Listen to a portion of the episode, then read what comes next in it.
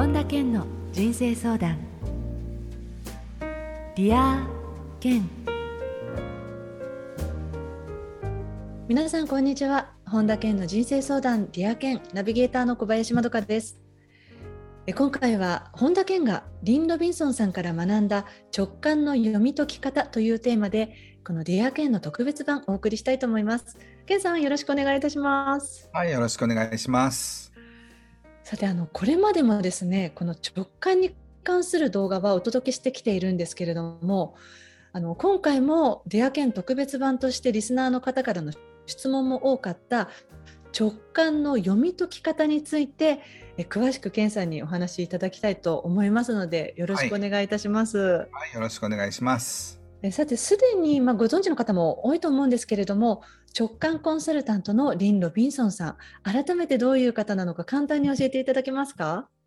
はい、えー、リン・ロビンソンさんとはですねもう2005年とか6年ですからもう16年7年ぐらいの付き合いになるんですよね。はい、まだえーと、娘が小学校に上がる前ですからもう相当前からお付き合いがあって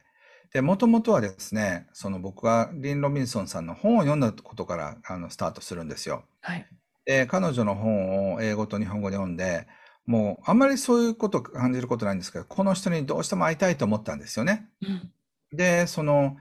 アメリカに住んでたので、そのアメリカだったらまあ4、5時間行けば飛行機でも電車でも何でも行けるじゃないですか。えー、5時間であれば会えるから、まあ、とにかくもうどこ、どんだけ遠くても行こうと思って、うん、えー、いろいろ調べてみたら、なんとボストンのうちから15分ぐらいのところに住んでるってことが 分かったんですよね。はい、すごいことですよね。はい、会いに行ったんですけど、あの直感コンサルタントってお仕事って、まあ、あの、なんて言うんでしょう、目をつぶって、あの、あ目の前の人のエネルギーを読んだりとか、これから起きそうなこととか、そういったことはダーッと喋っていかれるんですよね。うん、で、僕の場合、その未来のことを、そのこれから世界的に活躍していくとか、まあ、いろんなことを言っていただいて、で、その、僕だけじゃなくて、僕の周りの人たちもリーディングを受けたいっていうので紹介して、え1回、2回日本に連れてきたことがあるんですけど、はい、そういう意味では、その、もう世界中のセレブとかビジネスのオーナーとか大きな会社の経営者とか、まあ一般の方ももちろん、あの、受けてくださってるんですけど、えー、そういう、こう、人生の節目にどうでしょうかみたいなことを質問したら、ポンパンとこう答えが返ってくるというか、こうしなさいっていうことは言わないんですけど、まあ、すごいポジティブにその皆さんの人生をサポートしてくださるっていうので、うん、えー、僕も年に1回、2回彼女とのセッションっていうか、えー、Facebook ライブやったり、え有料のセミナーをやったり、まあそういうのでね、彼女とこういろいろあの、まあ、教えてもらうことの方が多いんですけども、えー、勉強させてもらってるっていう、そういう人ですね。ね、本当にあのこの直感というのが、とても多くの方が興味あるテーマなんだなっていうのが、この過去の配信でもね、このアクセス数見ても感じられるんですけれども、はいはいはいはい、さあいよいよですね、ここから本田健がリン・ロビンソンさんから学んだ直感の読み解き方というテーマについて、えリスナーの皆さんからいただいた質問も織り交ぜながらじっくりお話を伺っていこうと思うんですけれどもあの直感というのはですね24時間絶えず私たちにそのメッセージを送ってきているっていうふうにあのリンさんも以前お話しされていたんですけれどもただ正直じゃあどれが直感のメッセージなのか全くわからないっていう方も多いと思うのでそこで最初に伺いたいのが、うん、直感のメッセージはどうやって送られてきているんでしょうかということですね。なるほど。はい、また直感からのメッセージはどうやったら受け取れるのかっていうところも合わせて伺いたいんですけれども。うん、まずね、あのカーナビと一緒で、はい、電波は来てるんですよ。はい。で、ただカーナビのあのボタンっていうか、こうそれをオンにしないとカーナビって立ち上がらないんですよね。はい。なので、その、えっと、うちだけ電波来てませんってことはないんですよ。テレビと一緒で。うん、ただ、その受信機がいるってことなんですよね。はい。受信機は、えー、僕たちの脳と、それからハートと、それから体に埋め込まれてると僕は思ってるんです。うん。あの、って言って別に宇宙人になんかインプラントされたとか、そんなんじゃないですよ。その、どういうことかというと、その頭で、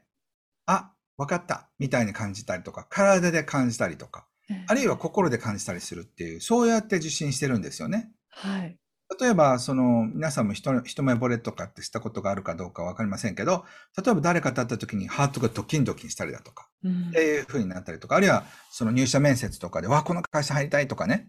ことかもしれませんし、その、小学校とか中学校とか高校に入った時に隣になった人と、その、すごい気になって、で、なんかこの人と縁があるなと思ったら大親友になって、もう30年付き合ってるとかって、まあ友達としてね。まあそういうような感じのことはよく日常的にもあると思うんですよ。うんあるいはなんかお店に入って、入ろうとして、なんかあドア開けたらカランカランカランっていうのがあって、なんか、おこのへお店無理って言って閉めたことってありませんか？あありますね。そうそう。ええだからなんか、わなんか嫌な感じとかって、これはもう体が反応してるんですよね。ええそうやってその直感っていうのは、頭で、あの、こう感じる。で、そして心で感じる。体で感じる。で、音で聞く人もいるんですよ。だからそういう意味でうん五感でね、結構やって、あの、来てると思います。で、それを、その読み解き方を知らないと、単なる情報になってるってことですよね。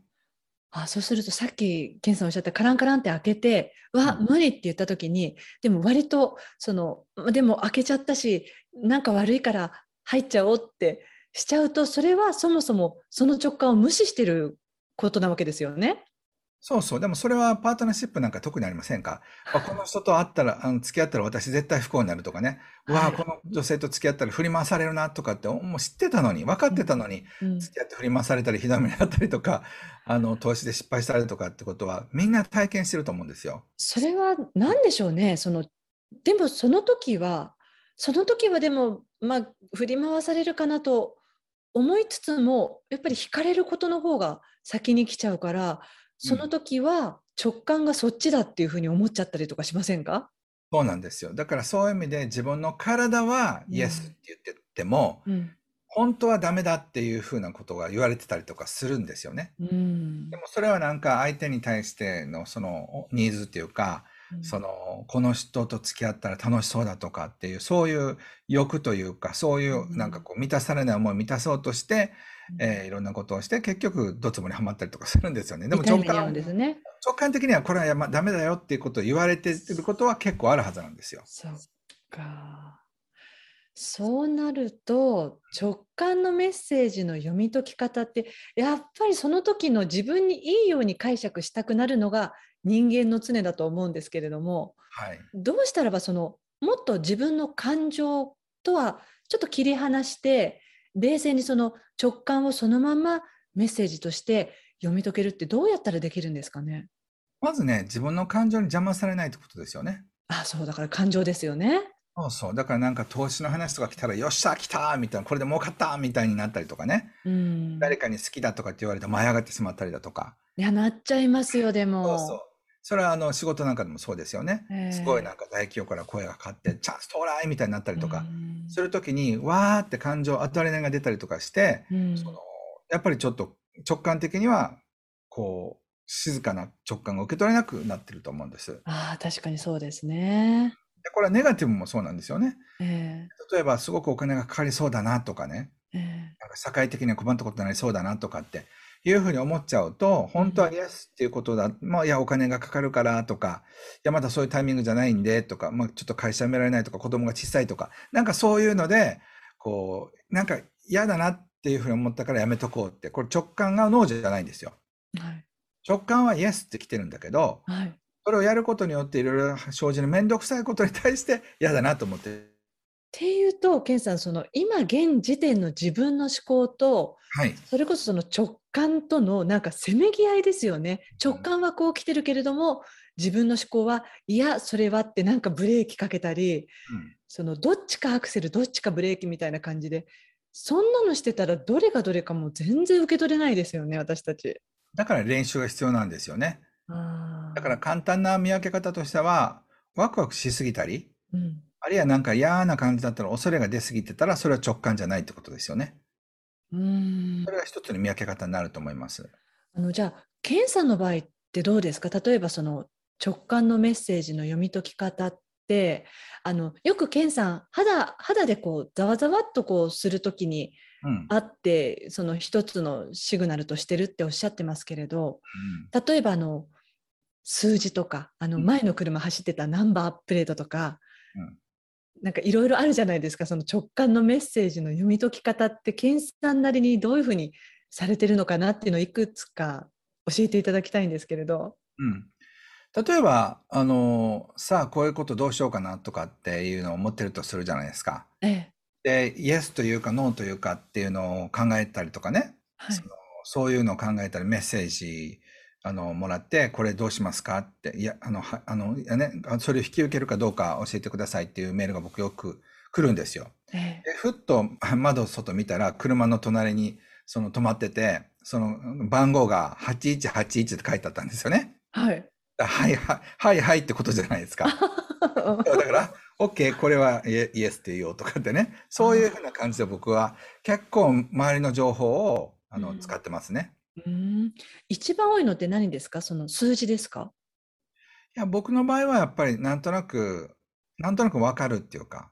あ、これはやろう。これはやめとこうとかっていうのは、うん、その、これやりたい？やりたくないっていう時に、ん？なんか引っかかるとかっていうのはやめてますね。逆に言うと、あの、条件が悪かったりとか、ボランティアだったりとか、こちらがやらなくちゃいけないこととか多かったりとかするときでも、それに対してイエスって言うと、なんか新しいことが起きたりするんですよね。はい、そういうことはよくあります。いやそうするとそのケンさんはそれこそこの直感を自分の日常の中に取り入れたりその意識しているっていうことが時間が長いですけれどね、うん、そのやっぱり訓練が必要だってさっきケンさんおっしゃってましたけれど、なかなかその本当にここ最近改めて検査の動画見てあ自分も使ってみたいとか受け取ってみたいっていう方の場合じゃあたまたま耳に入った言葉とか、うん、それからあの目の前に通った車のナンバーっていうのに意識向けてもあ今ゾロ目だ。いいのかな？でもあ次通った番号が全然違うとかってなると、なんどうしたらいいのってそこからどうやって何が直感のメッセージなのかってわけわかんなくなっちゃう場合ってどうしたらいいですかね？これはね5分とか10分じゃ教えられないんですよね。ケースバイケースだったりとかするし、えー、そのまあ、逆に言うとそれを身につけるってことはすごい大事なことだと思うんですけど、はい、こうやって身につかれますよっていう例えば自転車の乗り方を教えるっていうのを例えば5分10分で教えられるかって言ったらやっぱ無理でしょ？そうですね。泳ぎ方もそうだし何かちょっとしたことを教えてもらおうと思ったって、やっぱり少なくとも数時間はかかると思うんですよ。そうか。場合によっては何日もかかるわけで、だから人生を左右する直感の、あの、見分け方なんていうのを、ちょっと10分15分聞いたから誰でもできるようになると、もう絶対に思えないんですよね。だからヒントはいくつか差し上げることはできると思うんです。特に直感身につけることが大事だよってことまでは言えたとしても、それをじゃあこの場合はどうですか、どうですかっていうのを今節丁寧に教えたとしてもやっぱり2日や3日はかかるでしょうね。うん。と思います。だからそんなね、簡単に、あの、こういうことやったらいいです。例えば幸せの見つけ方なんかもそうですよね。人生もものすごい大事だけど、5分で教えてくれって言われてもちょっと難しい。まあそりゃそうですよね、うん。っていうところかな。だから一個一個答えることはできるんですけど、最終的にはやっぱりご自身で判断してもらうしかないんですよね。で、このケースはこうだっていうのをずっと言ったからといって、じゃあ直感が使えるかというと、あのやっぱりこう恐れとかあのワクワクの方に行き過ぎて、直感じゃないものを直感だと思うことって結構多いですよね。ね、ケンさんよくおっしゃってるその静かなその感情が落ち着いた時にっておっしゃってるじゃないですか、よく。それもキーワードなんじゃないかなって思うんですけれど、例えば、先ほどおっしゃったように、例えばすごく素敵な人に好きよって言われた時にわって舞い上がっちゃうのはもう当然の気持ちで、うん、でもそうじゃないところに自分を持っていくっていうのも一つのことなのかなと思うんですが例えばそのこんな質問もあるんですね。直感に質問してこれかなって感じるメッセージを受け取っても疑いが出てくる時、うん、ね、これはあの本当にそうですよね。思考とかいろいろな過去のことからとかっていうので、うん、そういう時どうしたらいいですかっていう質問も多いんですけれども。いや、疑いはね、ずっとで出てくるんですよ。あ、そうなんですね。そうそうそう。で、それはだから、例えば、あの、アメリカのね、出版社と契約したでしょ？えあるいはエージェントと契約したでしょ？はい。これでよかったのかな？間違いだったんじゃないかなって、ついに出てくるんですよね。はい。じゃあ、例えば、遡ってもっぺんやれるとして、うん、じゃあその道を1年2年遡ってもっぺんやり直したとしても結局どっかのに進まなくちゃいけないんですよ。うん、だからもうだって進んでいてもう10キロも歩いたんだから、うんわざわざ戻るよりは、ここからうまくいく方法を考えた方がよっぽどいいんですよね。そうですね。だからこれが間違ってたかどうかっていうのは言ってみないとわからないんですよ。はい。で人生の多くのことって実はやってみないとわかんないことも多いし、うん。その途中でやり直しが効かないことも多いんですよね。ええうんだから例えば、あの、子育て失敗したらごめん、ちょっと天国に帰ってくれるっていう子供に言えないじゃないですか。言えないです。そうそう。まあ、パートナーだったら別れてくれるでいいかもしれないけどね、子供に10歳ぐらいになって、ごめん、失敗した。ちょっともう、あの、元に戻って、あの、お腹の中に戻るから天国に戻ってくれたらいいんだけど、みたいなことは絶対できないんですよ。うん。だから、今あるもので勝負するしかないわけで、うん。だからそういった意味では疑いっていうのは永遠に出てくる。で、疑いがあっても前に進むか、疑いがあって止まるかっていう選択肢があるだけのことなんですよね。うん。だから常にそういう雑音っていうのは出てくるんですよ。そうなんですね。そっか。例えばそういうことを、えそうね、少なくとも数百個知らないと、えええその直感を上手に使えないと思います。ああ。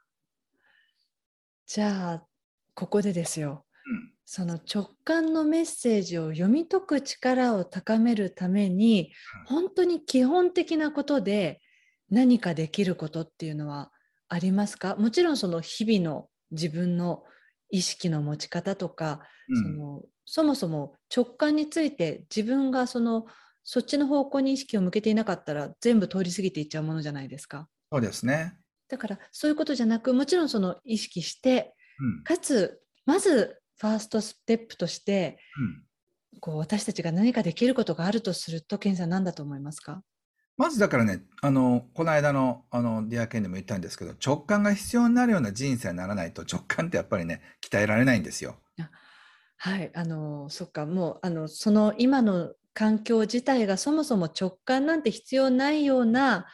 いわゆるこう決まりきった生活の中だったら、うん直感は必要ないって、ケンさんおっしゃってたんですよね。そうなんですよ。例えばええ公務員の人で通勤ルートも決まっていて、決まる、あの、乗る、乗るバスも決まってる人がね、今日はバスを一本遅らせた方がいいかどうか、どっちでもいいんですよ。うん、で、お昼に魚を食べるべきか、お肉、お肉を食べるべきか。まあ、それもあんまりね、人生の大きな影響にならないから、それの直感が来るかどうかって、僕は直感来ないかもしれないと思うんですよね。でも、本当に人生で、人生をかけてこの店を出すか出さないかとか、この人を雇うかどうかとか、このプロジェクトを引き受けるかどうかとか、なんかここと契約するかどうかとかっていう、そういうふうな、もうイエスかノーかを瞬時に決めなくちゃいけないようなものを、1日10個も20個も、場合によって100個も200個も決断するっていうことをやっていくような人生じゃないと、直感のスイッチっていうのはオンにはならないんですよ。そうすると、今、自分自身がどんな環境で生活しているかなっていうところですよね。そうそう。だからほとんどの人たちにとっては、あんまり直感って必要ないと思います。あうん。で、運もあんまり必要ないと思います。ーでもほら、ケンさん、例えばうん仕事をじゃあ、ね、就職活動して、はい。どこの会社にとか、じゃあ本当に結婚を考える人ととか、うんっていうことっていうのは、まあ、誰しもがそういうのってあるじゃないですか。大きな決断をするときっていうタイミング。うんその時にもやっぱりそのいや何かメッセージを受け取ってそれが自分の生活の中に活かせたらなって思うと思うんです皆さん。うんうんうんそうするとあんまりうんあの僕から見たら、例えば同じ会社のね、こう、かの人がいて、素敵な人がいて、A の人を選ぶか B の人を選ぶかって、あんまり変わらないんじゃないかなと思うんですよ。そうですか。正直。だって、そ例えば同じ会社で勤めてて、その人も同じ会社に勤めるんだったら、A さんの方がちょっと出世するかもしれないし、B さんの方がちょっと出世するかもしれないけど、じゃあ、そ収入がね、A さん選ぶか B さん選ぶかで劇的に変わるかっていうと、そんな変わらないと思うんですよ。